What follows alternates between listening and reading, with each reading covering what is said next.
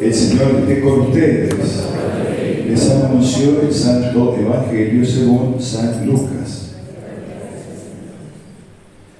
Dijo Jesús a sus discípulos, si tu hermano peca, repréndelo y si se arrepiente, perdónalo. Y si peca siete veces al día contra ti y otras veces vuelve y te dice me arrepiento, perdónalo. Los apóstoles le dijeron, Señor, aumentanos la fe. Y él les dijo, si tuvieran fe del tamaño de un grano de mostaza y dijeran a esa morera que está ahí, arráncate de raíz y plántate en el mar, ella les obedecería. Supongan que uno de ustedes tiene un servidor para arar el campo y cuidar el ganado. Cuando éste regrese del campo, ¿acaso le dirá, ven pronto y siéntate a la mesa? ¿No le dirá más bien, prepárame la cena para, y recógete la túnica para servirme hasta que yo haya comido y bebido? Tú comerás después. Deberá mostrarse agradecido con el servidor porque hizo lo que se le mandó. Así también ustedes, cuando hayan hecho todo lo que se les mande, digan, somos simples servidores, no hicimos más que cumplir con nuestro deber. Palabra del Señor.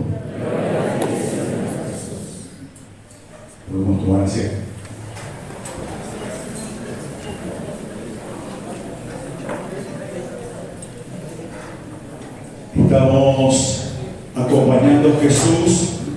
Acá quedan unas sillitas acá adelante, si alguien quiere pasar. 1, 2, 3, 4, 5, 6, 7, 8, 9, 10, 11. Si alguno quiere, venga sin vergüenza, no hay problema. Estamos acompañando al Señor en lo que el Evangelio de Lucas llama la subida a Jerusalén, desde el capítulo 9. Jesús va subiendo al lugar donde va a entregar su vida, ni más ni menos. Y mientras sube, va enseñándole a los discípulos para que aprendan a ser discípulos. Por eso sus enseñanzas y palabras son tan fuertes. Hoy nos encontramos con una crisis. En la primera lectura es la crisis de Habacuc. ¿Hasta cuándo, Señor, voy a pedirte auxilio sin que me escuches? Clamaré hacia ti sin que tú me salves. ¿Por qué me haces ver la iniquidad y te quedas mirando la opresión? No veo más que saqueo y violencia y aumenta la discordia. Y el Señor me respondió, escribe la visión y espera en ella.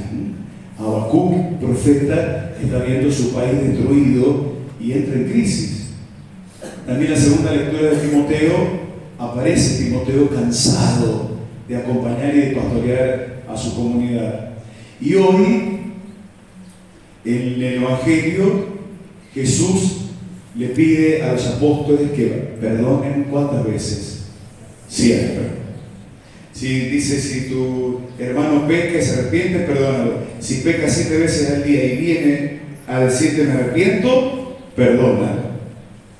Y los apóstoles que ya venían escuchándolo le dicen, Señor, aumentaron la fe, porque es duro tu mensaje, es difícil vivir tu palabra. Y frente a esta crisis, el Señor nos responde con una enseñanza también muy fuerte, una enseñanza de fe. ¿Qué imagen pone el Señor como buen maestro? Toma una imagen un poco absurda para nosotros. Les dice, si tuvieran fe, como un granito de mostaza, le dirían a una moneda. En otro texto dice montaña, muy bien. Arráncate de raíz y plántate en el mar, en el océano. Un ejemplo raro, ¿no?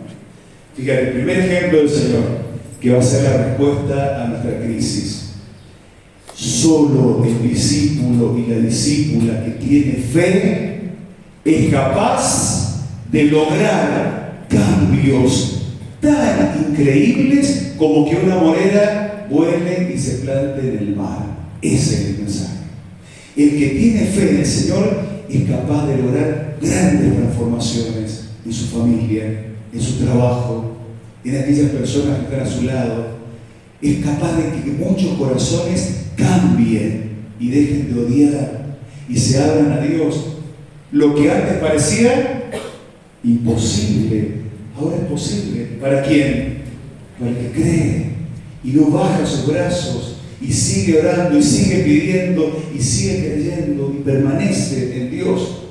El que tiene fe en su lugar va desencadenando transformaciones maravillosas. Miremos la vida de los santos, que fueron capaces de, cambiar en la sociedad en la que vivían y dejar testimonios maravillosos. Qué importante es para el discípulo y la discípula de Cristo vivir de la fe, una fe auténtica, profunda, definitiva. Ese o esa puede lograr grandes cosas con sus compañeros, en la escuela, en la facultad, en el barrio, en el deporte, en la comunidad, en la familia. No dejemos de tener fe. La fe cambia el corazón del ser humano. Primera enseñanza del Señor. ¿Y cuál es la segunda respuesta de Jesús a esta pequeña crisis de los discípulos? ¿Qué ejemplo les pone? Va por ahí la de un servidor que está arando el campo y cuidando el rebaño. Nos situemos en la mentalidad del siglo I de la era cristiana, donde un servidor era un esclavo. Por supuesto, no, no es la concepción que hoy tenemos del trabajo, pero el ejemplo es muy válido en este sentido. ¿Qué le dice ¿Qué le dice el Señor al servidor, el dueño, el amo? Dice, ustedes piensan que cuando venga de arar, del campo, de cuidar los animales, va a llegar a la casa y el dueño le va a decir, vení, sentate, come conmigo. No, le dirá, servirme la comida y después come vos. ¿A qué se refiere ahí Jesús con este ejemplo que nos parece también un poco fuerte? ¿Qué quiere decir? ¿Que el servidor no tiene derecho a descansar? ¿Por dónde va el ejemplo? Pobre servidor. Todo el día trabajando en el campo y encima llega para seguir sirviendo la mesa una tarea doméstica. Pero es que no va a descansar nunca. Y claro, es verdad. Este es el significado. El discípulo y la discípula nunca puede dejar de amar. No hay vacaciones para el amor. No hay licencias para dejar de amar. No hay tiempo de descanso. Y Jesús nos pide amar siempre, en cada momento, todos los días, a cada instante, a todas las personas. No puedo ser como un servidor que dice, a este no lo voy a amar. A esta la dejo afuera de mi corazón porque me hizo una. ¿A qué no lo saludo más porque habló mal de mí? Y hermano, hermano. Entonces, no digas que soy discípulo.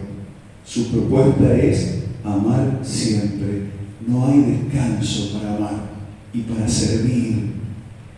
El discípulo y la discípula tiene que estar dispuesto a entregar su vida todos los días y siempre. Una vida de amor como la de Jesús, que dio todo por nosotros, rescatándonos del pecado y de la muerte. Esa es su propuesta. No quiere decir, por supuesto, que vamos a tener nuestros tiempos de descanso, de esparcimiento, de deporte, va mucho más allá, es más profundo el mensaje.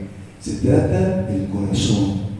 En el corazón siempre tenemos que estar dispuestos para amar y para servir. Vamos a pedirle hoy al Señor en este retiro tan lindo que hemos compartido. El lema que estaba pegado se cayó. ¿Por qué decía el lema? Quédate en Jerusalén para recibir la promesa del Padre. Hecho, de los apóstoles, capítulo 1, Jesús le dice a los apóstoles, quédense en Jerusalén y recibirán el Espíritu, que es la promesa del Padre. Y la propuesta era quedarnos con Jesús, en la Jerusalén de la comunidad, en la Jerusalén de los valores, en la Jerusalén del amor, en la Jerusalén de la alegría, del autodominio frente al alcohol, frente a las drogas, de la autogestión, en la Jerusalén de la alegría, en la Jerusalén de la esperanza. Quédate ahí y vas a recibir la promesa del Padre que es el Espíritu Santo. Amén. Bueno, te invito, hermano, hermano, a entrar a tu corazón y a comulgar esta palabra, este pan que acabamos de recibir. Si quieres cerrar un minutito tus ojos, te invito a ir a tu interior y darle gracias al Padre por esta palabra tan poderosa.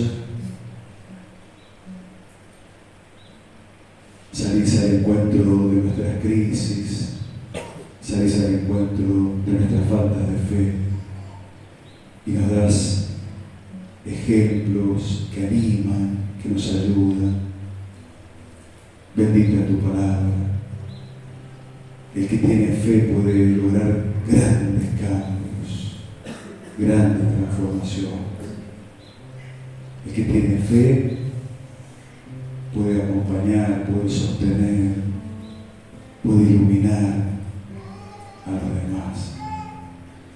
Danos también la valentía para darnos cuenta que ser tus discípulos significa amar y servir siempre. Danos un corazón nuevo, Señor.